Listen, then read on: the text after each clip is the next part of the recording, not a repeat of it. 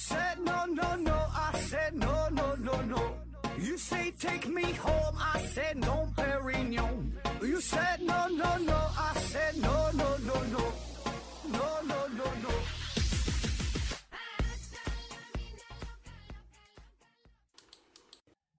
拼命探索不求果，欢迎您收听思考盒子。本期由喜马拉雅平台独家播出啊。这期还是回答听友的问题。其实这个应该跟上期节目放在一起啊，但是我录着录着，感觉我靠，已经说了一个多小时了啊，时间太长了。我说算了吧，这个掐了，咱再整一期吧，要不然大伙儿听起来呢也不是特别方便啊。继续啊，这期还是回答 Winter Hill 的 Stability 的问题啊。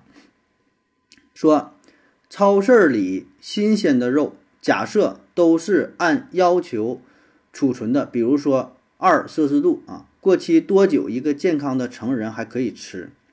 然后呢不出问题啊？一些饼干饮料过期多久还可以吃不出问题？有没有这方面的调查？啊，说这个商品过期了，呃，吃了之后吃了之后啊，过多长时间还不会出现问题啊？那你如果你以这种方式问我的话，咱以起码咱也算是一个自媒体平台的话，那咱就得对你负责任。那我的理论就是，那过期的就别吃，吃了就有可能出现问题，对吧？人家写着保质期多长多长时间，你说你偏得过了一天你还吃，当然那也可能没有问题，对吧？这咱不知道啊。你说有没有调查？我是没查到这方面的调查，没有这个官方的调查，因为什么呢？你这个实验它是一个违背伦理学的实验。你让一个人吃一个正常的食品和吃一个过期的食品，啊，咱觉得可能是没有什么事儿。你说，就现在半夜十二点啊，马上这个秒针儿夸一到这会儿就十二点了，我这个方便面过期了咋的？吃完马上就死吗？那不可能，没这么严严格的吧？但是没有人去做这个实验，这 做完费力不讨好的。然后你能说明什么问题呀？你是说明它过期还是不过期呀？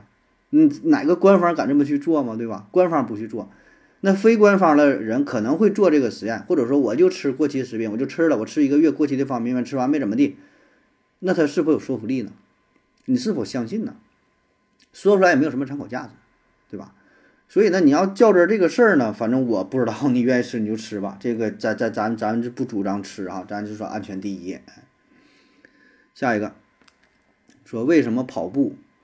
比赛啊，不允许提前助跑。比如说这个一百米跑啊，但是呢，我跑一百一十米前十米助跑啊，后面一百米才算成绩啊。还有这个跑步的踏板有什么用啊？神经细胞家回复说，因为不是类似于马拉松的长距离跑啊，所以起跑也是考量水准的重要一环。那对，那你看人起跑这也专门得锻炼呐，锻炼这个反应是吧？但我觉得这个并不是最重要的，哎。那咱也都知道，起跑这个过程呢会耽误一些时间，所以你看，就是接力呀，四乘一百的接力，那都是就是这第一棒就第一棒，你得是正常那个那个起跑，你后边呢都是一边跟着一边跑，那个速度反而会更快，对吧？那说为什么他不能说咱有个助跑再这么计算时间？我觉得也没有什么不可以啊，也可以，就看你奥运会人家这个比赛怎么去定了，完全规则也可以改。但问题就是，你细想一下这个过程，你怎么能够确保比赛的这几个队员在同一时间跑到你计时的这个起跑线上？比如说，你说一百米比赛有十米的助跑，那么大伙儿都从这个就是提前这个十米的地方起跑的话，保证不能同时一秒一微秒一点点都不差的跑到了这个起跑线上，那么你这个比赛还怎么比？啊，当然也不是不可能比，那就一个人一个人跑呗，对吧？每个人你可以自己随便助跑，然后，呃，到了一百米这个这个正经赛道上才该你才该给你计时，最后看你跑了多长时间。但问题是，这不就失去了这个比赛的乐趣了吗？本身这个比赛它就是人与人之间直接的较量，你要单一那么去跑的话吧，那那个比赛成绩它也它也不一样，对吧？而且咱看比赛看的就是比呀，你不是你自己跑。你自己跑吧，看完了啊，下一个跑，下一个跑，那有意思吗？这也不是奥运的精神呢，是吧？呃，然后说这个起跑器啊，起跑器这有什么用啊？这就是让你跑得更快呗，助跑啊。就发明的时候呢，那小子叫啥名来？就是他也是干这行的，但跑的不是特别快，然后就想办法，想办法怎么能起跑快？他就先搁地下挖一个坑，啊，也不是挖一个坑吧，用脚蹬一个坑，完能借上劲儿。后来说，干脆我就专门整这么一个东西呗，然后就有了这个呃起跑器，就脚一蹬嘛，你学这个物理学，嗯，就什么作用力、反作用力，你蹬这个起跑器，起跑器给你一个劲儿啊，你就助跑，跑得更快一些。当然，现在还有一些其他的一个作用，就是就是它能判断你是否抢跑啊，因为你脚掌踩着上，它有个压力，你一跑的时候有个力，看抢跑啊，这不干是人判断的啊，还还有这个作用。下一个问题，呃，为什么拼多多海外版 TEMU 可以那么火啊？国外不是有亚马逊 E 贝 O2O 啊，而且，呃，阿里巴巴也有海外版，而且他们以及入驻海外特别长的时间，TEMU 的竞争点在哪里？在中国，我们不是拼吐槽拼夕夕嘛？不就不就是缺斤少两啊？海外版拼多多很火哈，为什么火？这事儿吧，我觉得咱能分析出一些原因，但是分析的这些原因都是事后诸葛亮，就是这个事儿成了之后，你怎么分析怎么都有道理。但是咱如果说你这个时间倒退回几年前，同样有一些企业也同样的打法，那就没成啊。这这玩意儿分析都瞎分析，你说有什么意义啊？但是你愿愿意听的话，也可以给你说一说。为什么海外版拼多多也也也就是赚了这么多钱，这么成功哈？能能在这么多这个竞争的压力之下啊，那么多厂商啊还能活下来，还这么几条呗，就是跟国内的模式也差不太多，嗯，是折扣商品、低价吸引顾客，不是中国人，咱说好占便宜，这谁不好占便宜？人的本性谁都好占便宜啊。美国卖的也是啊，一个发卡是是三三三美元，不是三美元，零点三美元的。对吧？就跟咱们这个价差不多，只不过咱们人民币它是美元，一个手机壳两美元，买一个什么玩意儿都很便宜，还是低价策略，对吧？谁谁还咋拒绝便宜啊？心里都是共通的。然后也是像咱们就是砍一刀嘛，它这个逻辑也差不多。顾客分享一些什么推荐码啊，什么什么码，然后也能换取现金，完打折啊，优惠券什么都是一样。你看那个推特上、Facebook 上什么。上边 ins 上面也得有挺多帮我完成任务哈，我就差一刀了，差多少多少提现来帮忙，就是美国版的砍一刀，哎，道理都一样，都是那么回事儿。还有一些什么抽奖活动，嗯，那这个这个这个各种广告啊，铺天盖地广告，他不买一下超级碗吗？超级碗，美国最有影响力的比赛，超级碗，他整那广告，就打法都一样，都这么多啊。然后你说什么缺斤短两什么这个事儿啊？缺斤短两，缺斤短两呗，什么不好？你分什么东西，对吧？分什么东西？反正我买东西就这样。你如果说买一些电子产品，有一些什么，那我去那个平台啊。说买一些什么什么，那我去那个平台。那什么什么，我就可能去拼多多平台。就是你，你说我买一个纸巾，再怎么破，它能破哪去啊？它能凑凑合用，是个这个东西就行。我买一个梳子，那是梳头，它是这么玩意，那就得了呗，对吧？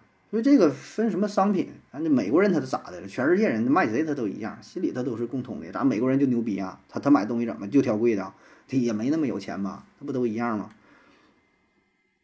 下一个，盒子回答问题的时候啊，也会念听众在这个问题下的回答啊。这个回答大概是多久才会被看到？我有些回答，但是没有被念到，是不是回复太晚了啊？对，那就是回复太晚了呗。一般是这样，如果一个听友提问了。下边呢也有其他听友帮着回答，你这个回答在一个月，一般两个月之内我都能看到啊。如果再晚的话，那我这个就收集不到了啊。有有这个自动过滤筛选的系统啊。如果你是及时回答的，呃，一下就都能被他收录到啊。下一个，发现呢，知乎上一些问题和回答问题都是在钓鱼找事儿啊，引起矛盾瞎编的这些。问题和回答为什么不被禁止？这不影响平台的公信力吗？不会导致越来越少的人用吗？啊，提出这些问题和回答问题的都是什么人？抱有什么目的啊？我该怎么判断回答的真实性啊？啊，说这个知乎是吧？知乎现在也不行了，知乎现在也不是早些年的知乎了啊。一开始这知乎你还别说，这个含金量啊真挺高，哎，档次真挺高。知乎之前不不主要是那个贴吧论坛嘛，是吧？那就比较水。但知乎该说好说，有一帮这个挺有才学的、挺有知识、挺有文化水平的，回答的挺好。那现在越来越玩完了啊，现在里边也充斥着，就像你说的各种什么钓鱼帖也有一种各种什么宣传的商业宣传的什么的也有，然后帮忙点赞的、给钱的、返现的什么也有，钓鱼帖也有，下边的也有。说为啥平台不管啊？不是平台不管，这平台是号召这个事儿，他管啥管呢？就这样，现在每个平台的最在意的是啥呢？流量啊，哪个流量有人他就火呀。你说什么制造矛盾呐？怎么这些事儿啊？那不挺好吗？有矛盾不能引流吗？大伙儿都关注啊，大伙儿都看呢，留言呢，吵架呀，对吧？有流量才能火啊。当然，这个确实会在一定程度上影响它的公信力，就感觉知乎越来越水，是吧？可能会流失。一部分用户，但也会引来一部分用户，所以这个玩的就是一个平衡啊！你在公信公信力和流量上做以平衡。你想打造一个非常小众的、非常精致的东西啊，刚开始可能都这样，但是慢慢的你做大之后，有了更多的商业化的追求，那就变味儿了啊！有一个算一个啊，各个平台都这样，各个自媒体也是一样。最开始用心做节目，挺好的，是吧？质量挺高，慢慢节目做多了，开始想着赚钱。开始想让大伙儿加入新米团，让大伙儿打赏，节目做的越来越水。你这说的这什么玩意儿？这都，所以都一样啊，谁也甭说谁。哎，然后说提这些问题和回答的人呢，都是什么人？抱有什么目的？那你这不是说你自己呢吗？你说你问这些问题，你说你是什么人？你说你抱有什么目的？你问问你自己不就知道了吗？然后怎么判断回答的真实性？啊，这上期节目说了，判断问问答的真实性。多渠道，然后看看逻辑性，看看这个信源，然后这进行思考，然后怎么的，就是还还还那套话，自己回听上一期。下一个问题，家里呀有个壁炉啊，如果如如何烧柴可以使柴火烧的更久啊？这个柴该如何摆放？啊，怎么烧的更久的？不烧呗，不烧那最省啊。想烧这个柴火，想还想省一点儿。还怎么摆放？这跟摆放有什么关系？你就一根一根烧，那最省啊！烧完一根快要灭了，再烧第二根，而且烧的时候可以把这个柴火弄得潮和一点，往里边喷点水，确保它能燃烧的一个最低的这个这个条件，最低的程度，别让它烧的太旺，就就比较省呗。下一个问题，呃，阿联酋是由阿布达比、呃沙加、迪拜、阿兹曼。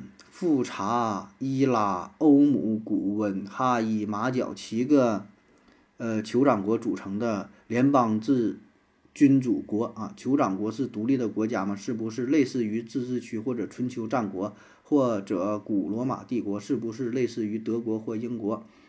呃，都是由几个组成在一起，这样不会造成分裂吧？呃，说这个阿联酋是吧？阿联酋全名呢叫做阿拉伯。联合酋长国，哎，它是由七个部分所组成的哈。那它是不是独立的国家？对，它名义上在国际社会上它就是一个国家，就叫阿拉伯联合酋长国，这是一个国家。下边这七个地方咋说呢？你说它类不类似于什么什么联邦君主国？类似于什么春秋战国、罗马帝国？类似于英国、德国？就这类不类似于我？不不知道类不类似于，因为我不知道你是怎么理解类似于的哈，就是你怎么看待这个古罗马帝国的？你觉得他俩有什么相似之处啊？我我不理解你是怎么理解的，所以我没法说类不类似于。人家就叫阿拉伯联联合酋长国，哎，就是联邦制的君主国，它就是这么个玩意啊。就是你你想把它类比于什么玩意儿呢？你类比你类比那东西是啥？我我我不知道啊，所以我没法说是不是啊。呃，当然，除了这个阿拉伯联合酋长国呢，还有其他的酋长国，比如说科威特、卡达尔啊、阿富阿富汗等等，什么说这些也也也是酋长国的模式啊。但是这个名儿呢，它不那么去叫啊。阿拉伯联合酋长国呢，是唯一国名中就带有酋长的国家啊。那咱看这个名儿啊，阿拉伯联合酋长国它是三部分对吧？阿拉伯，然后联合还得是酋长国啊。那么阿拉伯自然说的就是阿拉伯地区或者是阿拉伯人对吧？联合呢？哎，那就指的这个国家的性质，它不是单一制的国家啊。联合的国家有很多啊，就是这种，就是联邦制，你可以这么理解啊。像美利坚合众国、俄罗斯联邦，它都是联邦，是吧？它是一个国家，它下边有很多的联邦。然后呢，酋长国，酋长国就是酋长统治的国家。一说酋长，咱想到的都是非洲什么小部落是吧？嗯，也可以这么理解，差不多。只不过人家这个做酋长不都不是说都落后啊，不是说都穷啊啊，人家可有钱呐啊。所以阿联酋的大体的意思就是由阿拉伯人组成的联合，呃，一个联合体。一个酋长国的联合体，或者是阿拉伯地区几个酋长国的呃这么一个联合体啊。那么酋长国内部啊，你说这这这七家是吧？各个酋长国自己都有一套完整的立法、司法、行政的体系和机构，具有很大的独立权、自主权啊。就像说美国是吧？各个州的法律还不太一样，哎，它有很大的自主权啊。另外呢，还保留着。部落家族世袭的制度，掌握着本酋长国内的权利啊。他们说就是，人家这个怎么怎么传宗接代的是吧？人家这什么制度，那就自己说的算了啊。就是大致这么一个介绍啊。然后说这个他们为什么呃组合在一起是吧？为为什么不怕分裂嘛？呃，分裂也有可能分裂哈。就是这个七个酋长国吧，它不是。不是一个怎么说呢？不是一个平均啊，它不平均，无论是人口哈，还面积啊，还是经济啊，它不平均啊。为什么他们七个能够在一起呢？首先，他们在相当长的历史时间之内，它就是一个整体。在公元二世纪前后啊，来自阿拉伯半岛内治和也门一带的部落迁居到了阿曼和阿联酋一带，逐渐就形成了一个整体。所以，从文化上、历史上，他们有很多的相同之处。啊，有很多共性的东西啊，有着很多就就渊源呐，是吧？都很像啊。然后说你要想独立的话呢，它不具备完全独立的条件，也不想独立哈。在这七个酋长国当中呢，就是阿布扎比和迪拜啊。你刚才说的是阿什么扎比，说错了，我照着你念了哈。刚才我我这才发现，就是阿布扎比和迪拜，这个咱都听说过是吧？有钱牛逼，很有实力是吧？然后呢，面积呢也是比较大，特别是阿布扎比啊，占。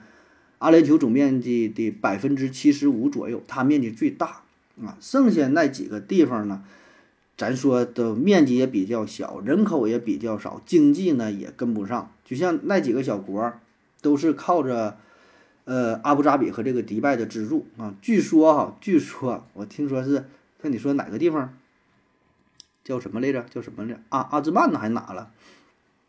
他们那种只要结婚。然后呢，阿布扎比、阿联酋就给拿钱，拿五十万美金，还送一套房子啊！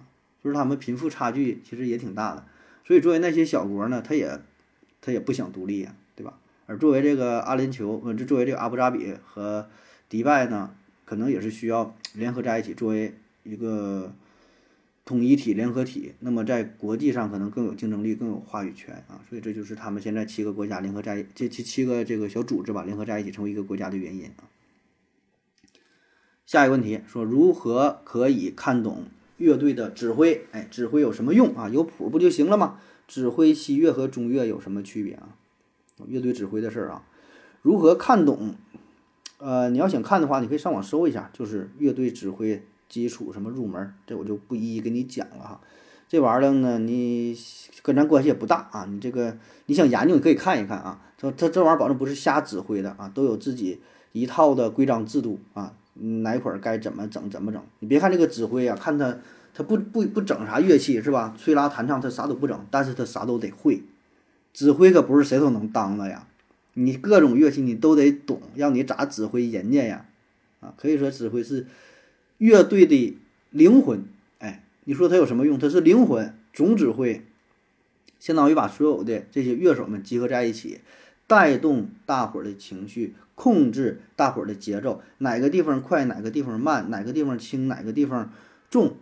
同样一个曲子是谱都这么写，但是整出来的那个味儿它就不一样。哎，同样一个钢琴，它都这么都是这这么这个谱这么写的，就是同一个人弹，他的心情不同的时候，弹出的这个味儿它都不一样。你听一回，它一个样，啊，不像你想的，它固定的都这么弹呗，那能一样吗？它不一样。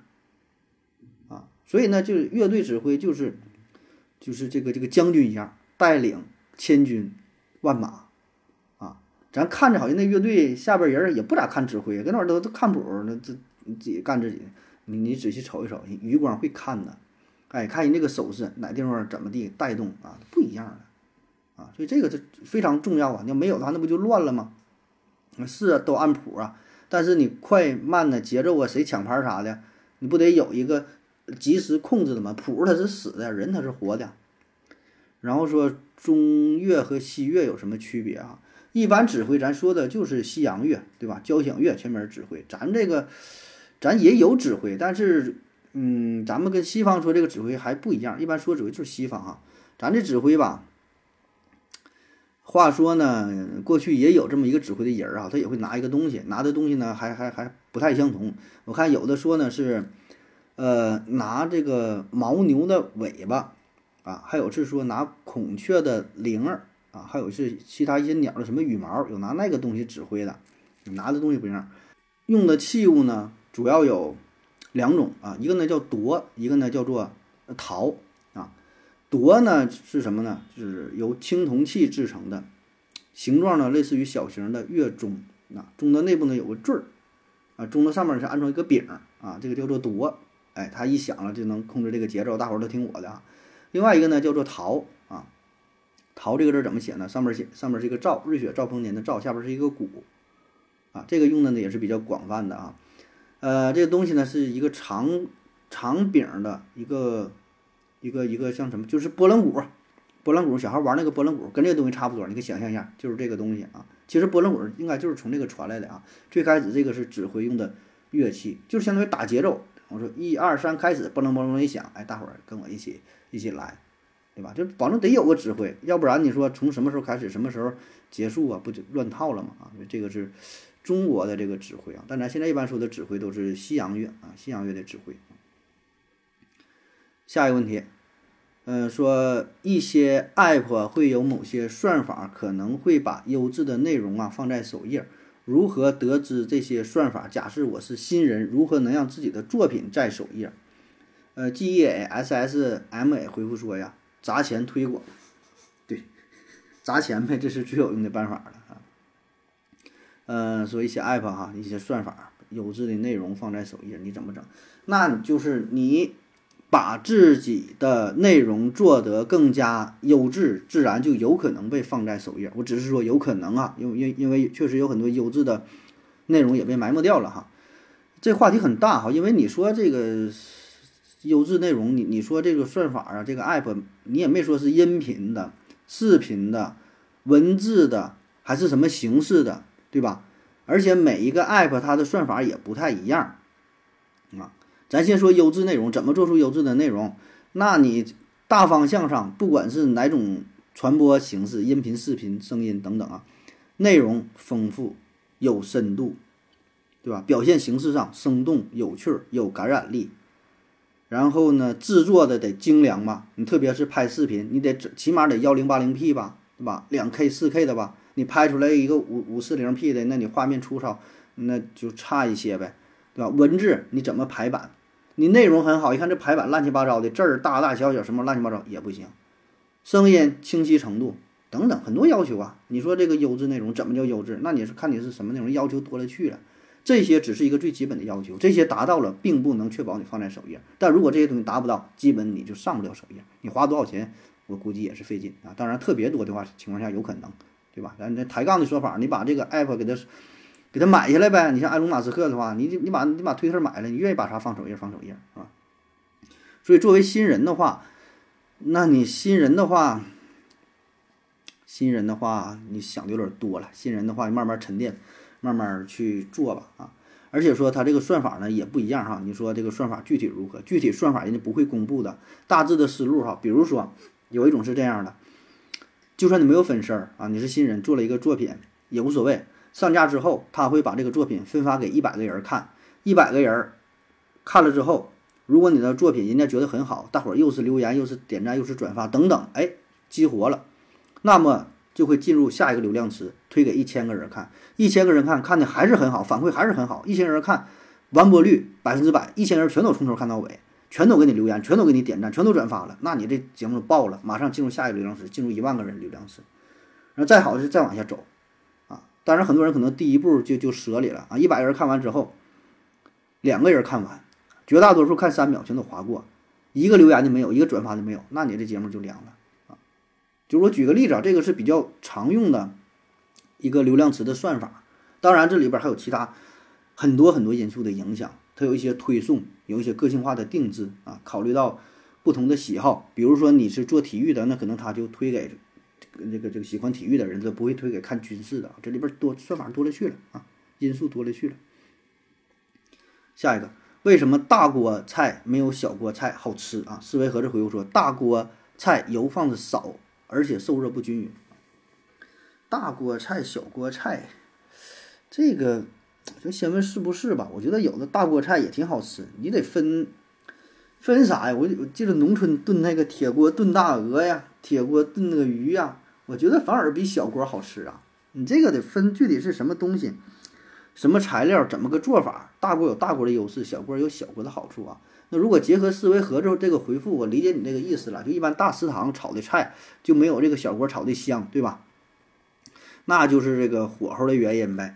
火候受热是否均匀？你大锅是大锅的形式，受火受热很可能不均匀。那么多的菜，我看有拿大铁锹去炒，那你想啊，那你你这个里边受热不均，火候难以掌握。然后呢，里边放的这个材料也可能没有小锅放的丰富，对吧？量变到质变呐，再有那个厨师是否用心呢？里边放的用的这个东西什么的，那这这都不一样。下一个，发现女性衣着越来越暴露，这是性解放吗？还是取悦男性？为什么衣男性衣着没有越来越暴露？大哥呀，你这问题我觉得问的挺容易挨打，挺欠干的哈。越来越暴露，然后就为了取悦男性，你咋那么愿意取悦你呢？你咋那会心呢？呃，女性衣着越来越暴露，是不是性解放啊？你怎么理解性解放这个事儿的？啊，你先说说你你你你的这个定义啊，性解放是啥啊？百度百科上给的性解放的定义说是性解放也称为性自由。性解放是指性行为上抛弃道德观念、无视社会文明的一种主张或实践。那你看了这个定义，你还觉得衣着越来越暴露是是性解放吗？当然也得看暴露的程度哈。所以我觉得这个暴露这个事儿吧，确实有一部分人吧，可能是挺暴露的、挺开放的哈。但是原因很多，你说是性解放也行，你说是取悦男性，对吧？女为悦己者容也行。想要观众，想要想要引起大伙的关注也行，想要展露自己完美的身材也行，想就有些人就是有暴露狂、暴露癖也行，对吧？原因很多啊，但是对于这类问题，我不想过多的讨论啊，因为讨论多了就是会被被挨骂，对吧？说白了就是人家愿意怎么穿怎么穿，你分析人家原因干啥呀？你你非得挖掘人家心理，就人家干了一个事儿，为什么这么干呢？他有什么想法呢？他怎么穿这么少呢？干啥？就是，其实你分析也也没有任何问题，对吧？你分析，咱就是自己的一个理解，但你这个话题就比较欠干，明白吧？所以呢，咱就嗯聊点别的啊啊，说说这个男性衣着为什么为什么男性没有越来越暴露，是吧？哎，偏问啊，为啥男性没有越来越暴露？因为我觉得吧，你要这说的话，那就还是男女性别上的差异。呃，还得是回归到这个最原始的，从生物学的角度去回答的话呢，那你说女性穿着暴露，我觉得哈，按你的这个什么性解放什么这个理解，那就是女性为了增加交配的几率，对吧？吸引异性啊。那么对于男性来说呢，他也想吸引异性，但是。现代社会男性吸引异性的方式早就过了那种展现自己肌美、肌美、肌怎么肌肉啊健美的肌肉和线条的时代。放在过去好使，你说原始人是原始社会行，在动物当中也行。男性展示男性的力量，女性展示女性的魅力。但是到了现代社会，那就是女性可能在自我身材展现上仍然。很好用，还能够增加自己的吸引力。男性呢，当然也很好用啊。如果你小伙长得特别帅，哎，那非常健美，是吧？小身材棒棒哒，那也会在一定程度上吸引女性。但更实用的还是你的你的经济的实力，对吧？车表，穿个名牌的衣服，再加上一个很好的性格，在什么什么其他的方面，单纯依靠自己的身体。你裸露啊，吸引力可能不是那么大，啊，这就是结合你的问题抛来的问题啊，我这么去去说吧啊，嗯，对不对的哈，多有担待啊，感谢您各位的收听，谢谢，再见。如果你也想提问的话，请在喜马拉雅平台搜索西西弗斯 FM，在最新的一期节目下方留言即可。回答的可能比较慢，不要着急哟。